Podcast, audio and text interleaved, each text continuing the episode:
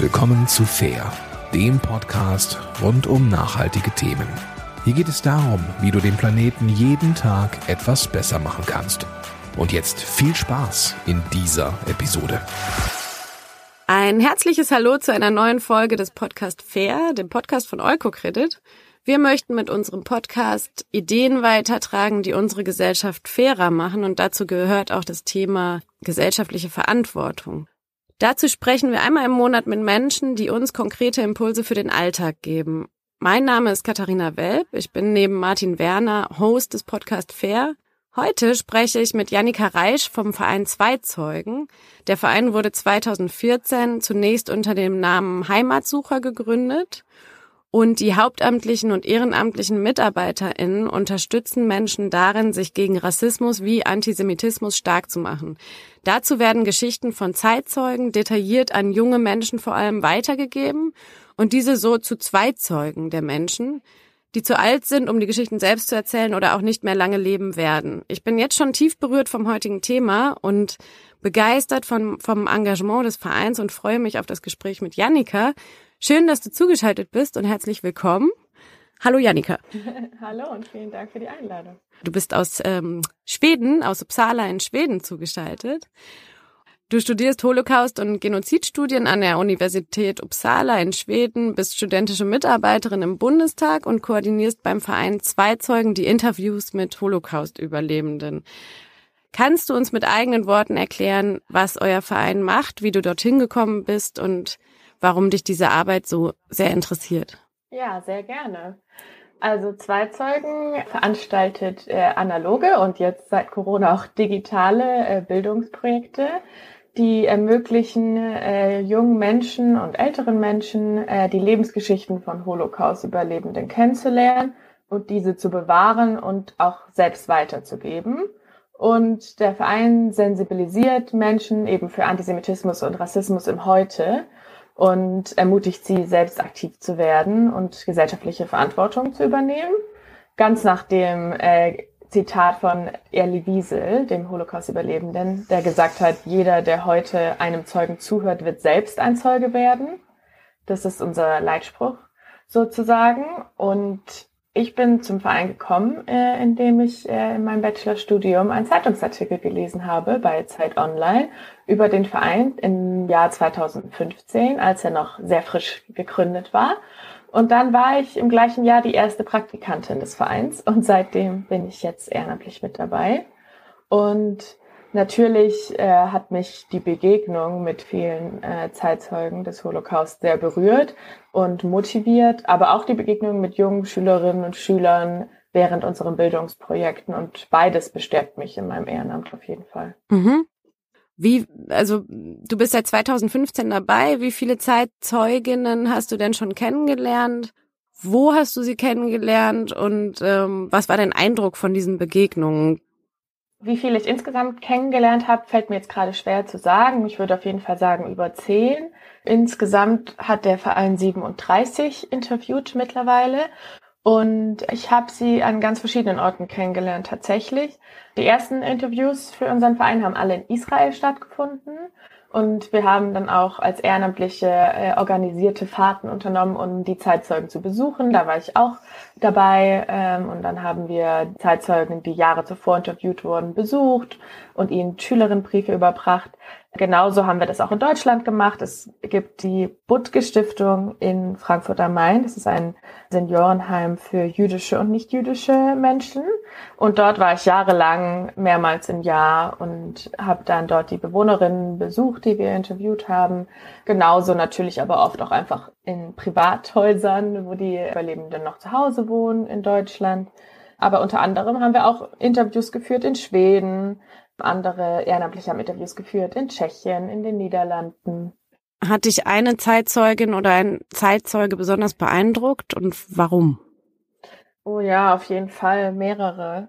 Es war auf jeden Fall für mich am Anfang sehr, ja, aufregend und natürlich auch irgendwie emotional überfordernd als äh, Nachfahrin von Nationalsozialisten, Nationalsozialisten auf äh, Holocaust-Überlebende zu treffen Und ich war ja auch noch relativ jung, zehn Jahre, als ich die ersten getroffen habe. Und was mich natürlich dann stark überrascht hat, als ich zum Beispiel Sigmund Plutznik kennengelernt habe. Es war also der erste Shoah-Überlebende, den ich kennengelernt habe im Rahmen des Vereins.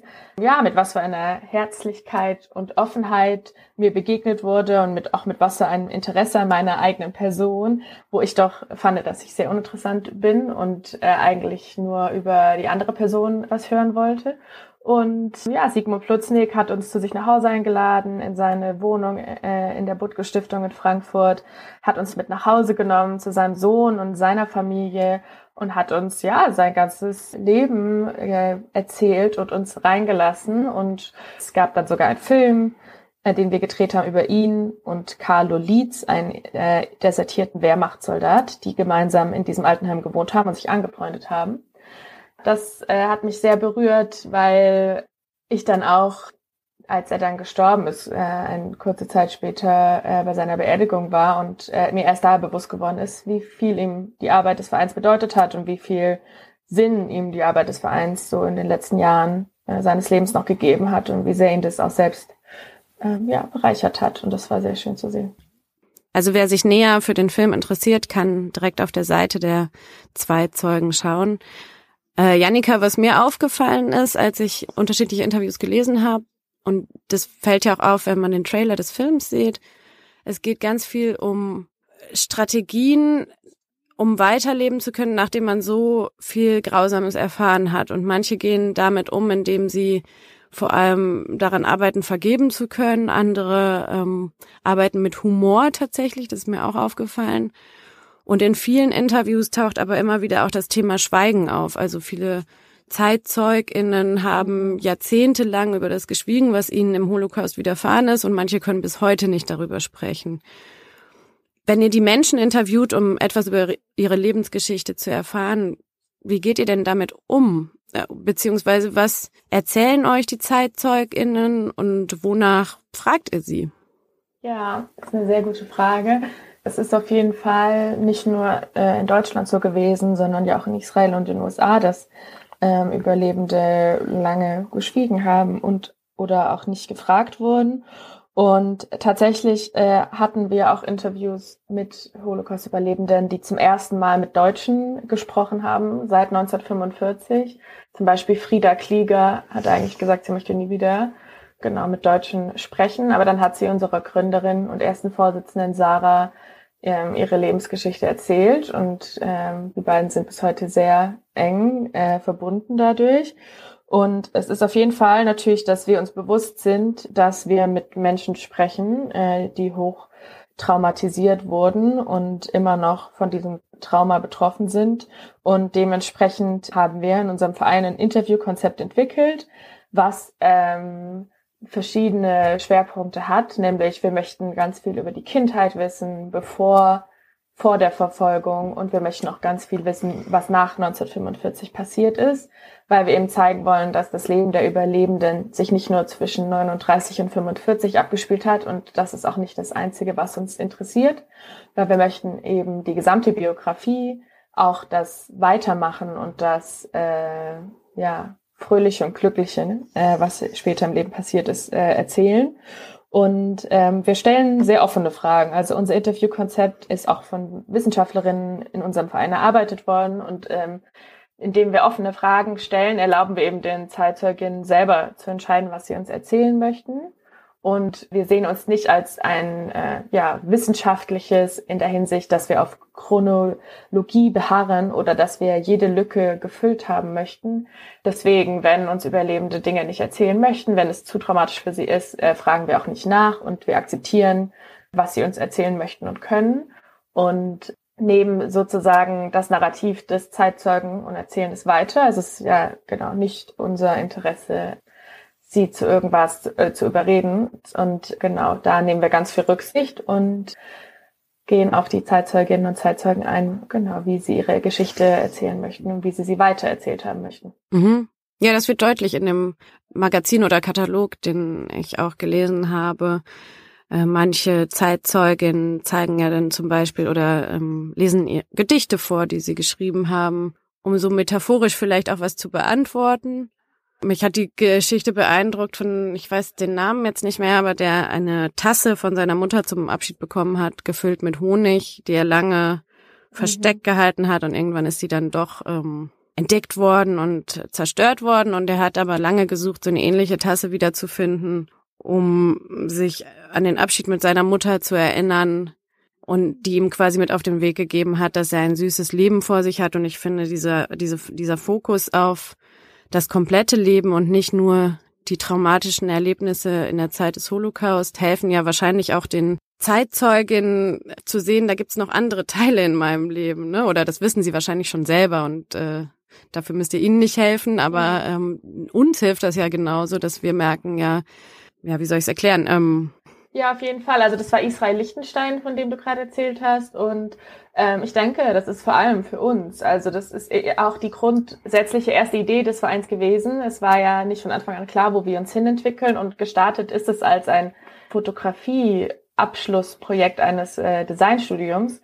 Und ging eben darum, Holocaust-Überlebende würdig darzustellen per Fotografie, weil wir wir Deutschen sehr oft ja die Bilder von KZ-Befreiungen im Kopf haben und von ausgemergelten Menschen, wenn wir an Holocaust-Überlebende denken und nicht die stattlichen und beruflich und privat sehr erfolgreichen Menschen, die, die sie heute sind. Mhm. Und äh, das war auf jeden Fall von Anfang an das Ziel des Projektes, die deutsche Wahrnehmung und Perspektive auf Überlebende zu verändern, eben am Anfang durch Fotografie und wir haben ja auch bis heute unsere Wanderausstellung und wir haben immer ja Porträtfotografien in der Ausstellung, aber auch das Kommentarbild. Und das ist genau das, worauf du gerade angespielt hast. Wir stellen in jedem Interview die Frage, was hat dir geholfen, weiterzumachen? Und das ist dann das Kommentarbild, die Fotografie, was Zeitzeuge sagt, was geholfen hat, weiterzumachen. Und in Israel Lichtensteins Fall eben dieser Tontopf, dieser Honigtopf, mhm. der sich dann gekauft hat. Ich war selber 2017 in der internationalen Holocaust-Gedenkstätte Yad Vashem in Jerusalem und habe sie tatsächlich weinend wieder verlassen. Das ist viel, was man da verarbeiten muss. Und wir hatten im Schulunterricht mehrere ehemalige Konzentrationslager besichtigt, was mich auch ziemlich erschüttert zurückgelassen hat. Aber in Yad Vashem war ich als Deutsche unter Menschen aus ganz unterschiedlichen Ländern mit ganz unterschiedlichen Religionen, was zum Teil ja auch sichtbar war. Und dann durch die Gedenkstätte zu gehen und als Deutsche immer wieder die deutschen Stimmen in den Videos zu hören, die abgespielt wurden, hat mir ganz tief aufgezeigt, welche Verantwortung wir als Deutsche tragen, das weiterzugeben und also einerseits äh, Geschichte nicht zu vergessen natürlich, aber vor allem auch irgendwie die Menschen, die so sehr darunter gelitten haben, nicht zu vergessen. Und dass es unsere Verantwortung ist, nicht nur zu sagen, das darf sich nicht niemals wiederholen, sondern auch etwas dafür zu tun. Und das finde ich, macht ihr mit eurer Arbeit ganz, ganz stark. Wie reagieren denn junge Menschen darauf? Also bitte erklär uns einmal noch, wie, wie dann der Zugang funktioniert zu jungen Menschen. Das ist ja sozusagen das Herzstück unseres Vereins, ist unsere Bildungsarbeit. Und ähm, wir haben uns entschieden, einen sehr niedrigschwelligen und empathischen Zugang für Schülerinnen und Schüler zu schaffen Natürlich auch für ältere Menschen, wenn sie in unsere Ausstellung kommen, aber wir arbeiten schon hauptsächlich eben mit Kindern und Jugendlichen und tatsächlich schon ab der zehn Jahren, also ab der vierten Klasse. Und unsere so didaktischen Angebote und das didaktische Konzept basiert eben auf dem von uns entwickelten Zweizeuginnen-Konzept, eben eine ja, biografische Erzählung, eine biografische Narration der Überlebensgeschichte ist und somit, wie wir finden und erfolgreich gesehen haben, ein sehr niedrigschwelliger Zugang ist für die Schülerinnen und Schüler. Mhm. Und wir haben in unserem Bildungsansatz das Herz-Kopf-Hand-Prinzip. Das kann ich vielleicht kurz mal erklären, weil das jetzt nicht so bekannt ist, wenn man keine Pädagogin oder kein Pädagoge ja, ist. Gerne. Ja, ähm, Genau, und das ist das Lernen durch Emotionen. Und der erste Schritt ist eben Herz. Das ist der emotionale Zugang. Und in unserem Fall wird eben die Vergangenheit des Nationalsozialismus und der Holocaust, der ja sehr abstrakt ist für viele Kinder und Jugendliche oder einfach nur ein sehr komplexes, unverständliches Thema, wird durch das Mitgefühl mit einer Überlebensgeschichte sehr persönlich und auch sehr bedeutsam und dadurch auch vergleichbar oder zumindest zu, also es gibt einen Bezug zu der eigenen Lebenswelt. Also wir erleben das ganz oft dadurch, dass wir ja erstmal von der Kindheit erzählen der Überlebenden und von ihren Hobbys und von ihren Geschwistern und ob sie Spaß an der Schule hatten oder nicht, dass ganz viele Kinder schon so sind, ja, ich mag Mathe auch nicht oder mein großer Bruder geht mir auch auf die Nerven und dann äh, sind die schon komplett dabei und identifizieren sich oder äh, vergleichen das so mit ihrer eigenen Kindheit. Und der zweite Schritt ist dann Kopf und das ist dann zu verstehen und zu, zu begreifen, wie systematisch die Verfolgung war und wie die Diskriminierung und die Ausgrenzung funktioniert hat damals. Und das dritte ist dann Hand. Und das ist selbst aktiv werden. Und das schaffen wir dann, indem wir über 1945 hinaus die Geschichte erzählen, bis ins Heute. Und in diesem Schritt dann eben über Antisemitismus und Rassismus heute sprechen und äh, inwiefern es heute noch Ausgrenzung und Diskriminierung gibt. Und am Ende eben den Schülerinnen und Schülern auch an die Hand geben, wie können sie selbst Zweizeuge sein, wie können sie selbst die Geschichte ihrer Familie weitererzählen, ihren Eltern, ihren Mitschülerinnen. Und das ist sozusagen Herz, Kopf, Hand, wie wir anhand einer Überlebensgeschichte genau den Holocaust verständlicher machen und zeitgleich klären, was es noch mit heute zu tun hat, dass man darüber sprechen sollte. Und ihr habt auf eurer Website als Ziel für 2021 definiert die Stärkung des Handprinzips. Was sind denn die Ziele, beziehungsweise wie könnt ihr dafür sorgen, dass die Schülerinnen und Schüler oder beziehungsweise dass die Menschen, die die Geschichten weitertragen möchten, dafür konkrete Handlungsanweisungen bekommen? Oder wie, wie, wie funktioniert das?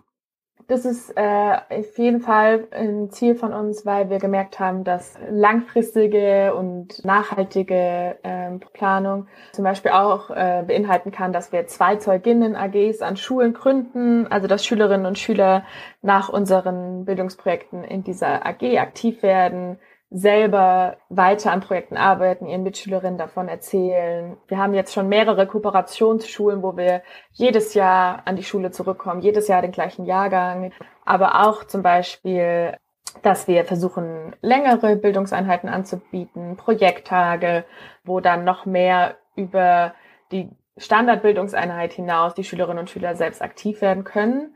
Und wir versuchen eben auch aus der Schule hinaus äh, zu gehen. Also wir versuchen jetzt immer mehr in außerschulische Bereiche zu gehen.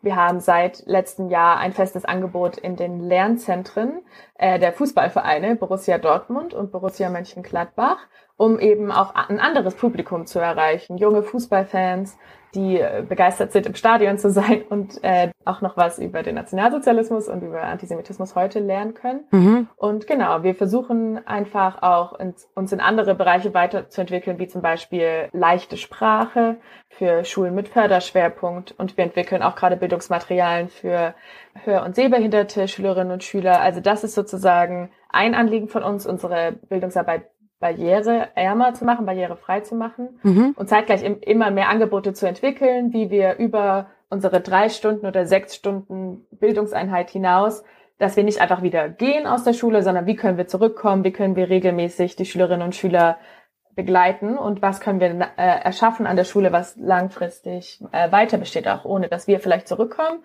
Und wir haben da zum Beispiel jetzt auch eine neue Webseite, äh, die heißt Werde-Zweizeuge oder Werde-Zweizeugin.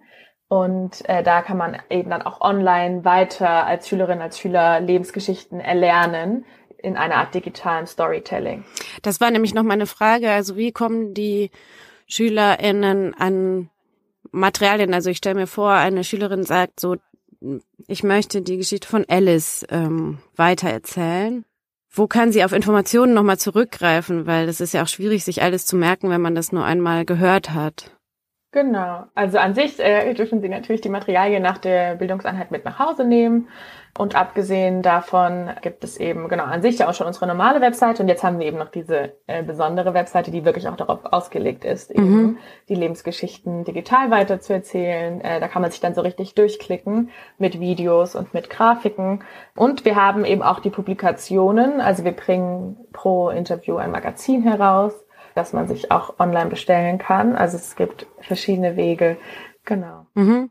Ja, ganz kurz möchte ich zwei Zitate vorlesen, die ich gefunden habe auf der Website, die von Kindern stammen. Eins von einer Schülerin aus Dortmund, die sagte, ich werde meiner Familie und meinen Freunden von dem heutigen Tag erzählen und sie anhalten, davon weiter zu erzählen und sich selber schlau zu machen. Und ein anderer Schüler, der sagt, war toll, nochmal Fragen zu stellen, die dann auch wirklich beantwortet werden, aus einer Sicht, die einem ein Lehrer nicht direkt geben kann. Die habe ich mal rausgewählt, um so ein bisschen die Stimmung wiederzugeben, die ihr wahrscheinlich dann auch nach den Besuchen in den Schulklassen spürt. Mhm. Nochmal auf einer größeren Ebene, wie bewertest du eure Arbeit im Kontext unserer heutigen Gesellschaft in Deutschland? Wie kann ja. eine Zivilgesellschaft aktiviert werden, auch zu, sich äh, zu positionieren gegenüber rassistischen und antisemitischen Äußerungen und Strömungen? Wenn ich mit Zeitzeuginnen in Israel spreche, wenn ich mit Zeitzeuginnen in Deutschland spreche oder auch in Schweden, alle sagen mir, dass sie es mitbekommen, dass es einen Rechtsruck gibt in Deutschland. Alle sprechen mich auf die AfD an, alle sprechen mich auf die sogenannten Querdenker in Demos an und die Holocaust-Vergleiche, die dort gezogen werden. Und es macht mich traurig und es macht mich wütend, dass Überlebende mir gegenüber ihre Sorge äußern, was es für eine Entwicklung in Deutschland ist, was es bedeutet für Jüdinnen und Juden in Deutschland, für nicht weiße Menschen in Deutschland. Und das Einzige, was ich Ihnen dann nur versprechen kann, ist, dass äh, ich und andere alles dafür geben werden, dass Antisemitismus und Rassismus in unserer Gesellschaft zurückgedrängt wird. Und ich denke, dass wir in Deutschland eben über das sogenannte nie wieder, es darf nie wieder passieren, hinausgehen müssen und dass es eben nicht genug ist, Stolpersteine zu putzen, auch wenn es eine sehr gute Sache ist und es ist nicht genug, nur am 27. Januar an den Holocaust zu denken, sondern es muss einfach jeden Tag müssen wir uns bewusst sein, dass Rassismus und Antisemitismus eine äh, existierende Sache in Deutschland ist und dass wir dagegen ankämpfen müssen und es sozusagen ein, also über dieses Ritualisierte in dieser Erinnerungskultur hinausgehen muss und ein alltäglicher und zivilgesellschaftlicher Kampf sein sollte, der jeden Tag stattfindet und nicht nur an Gedenktagen. Da stimme ich dir absolut zu. Und deswegen finde ich es wichtig, dass wir auch in, in diesem Podcast darüber sprechen und ähm, dass wir immer wieder Geschichte reflektieren und ins Handeln kommen. Äh, apropos Handeln, was können denn unsere HörerInnen konkret im Alltag tun, um euren Verein zu unterstützen? Ja, äh, das beantworte ich doch sehr gerne. äh, man kann auf jeden Fall äh, Mitglied bei uns werden, wenn man möchte. Und wenn man äh, ein bisschen Geld übrig hat, kann man Fördermitglied werden. Man kann sich auch ehrenamtlich engagieren. Wir sind ja mehr als 100 Ehrenamtliche in ganz Deutschland und auch in Europa. Ich sitze ja zum Beispiel in Schweden. Wir freuen uns, wenn man uns in Schulen einlädt, wenn man unsere Magazine kauft. Man kann aber auch einfach unserem Newsletter folgen oder uns auf Social Media folgen. All das und so weiter. Und wenn man einfach mit uns in Kontakt bleibt und dann passt es ja vielleicht irgendwann mit einer Ausstellung in ihrer oder eurer Stadt oder einem Schulbesuch. Ja, das hilft uns weiter. Ja, danke. Und ich finde, auf eurer Website bekommt man noch ganz viel mehr Informationen. Die stellen wir auch nochmal in die Sendeinformationen. Und es gibt einen wirklich eindrucksvollen Wirkungsbericht der letzten Jahre jeweils. An dieser Stelle ganz herzlichen Dank an dich, Annika. Die Zeit ist äh, geflogen und ich habe eigentlich noch so viele Fragen. Ja. Also nochmal einen ganz herzlichen Dank an dich, Janika, und auch an euren Verein Zwei Zeugen für, für eure wertvolle Arbeit.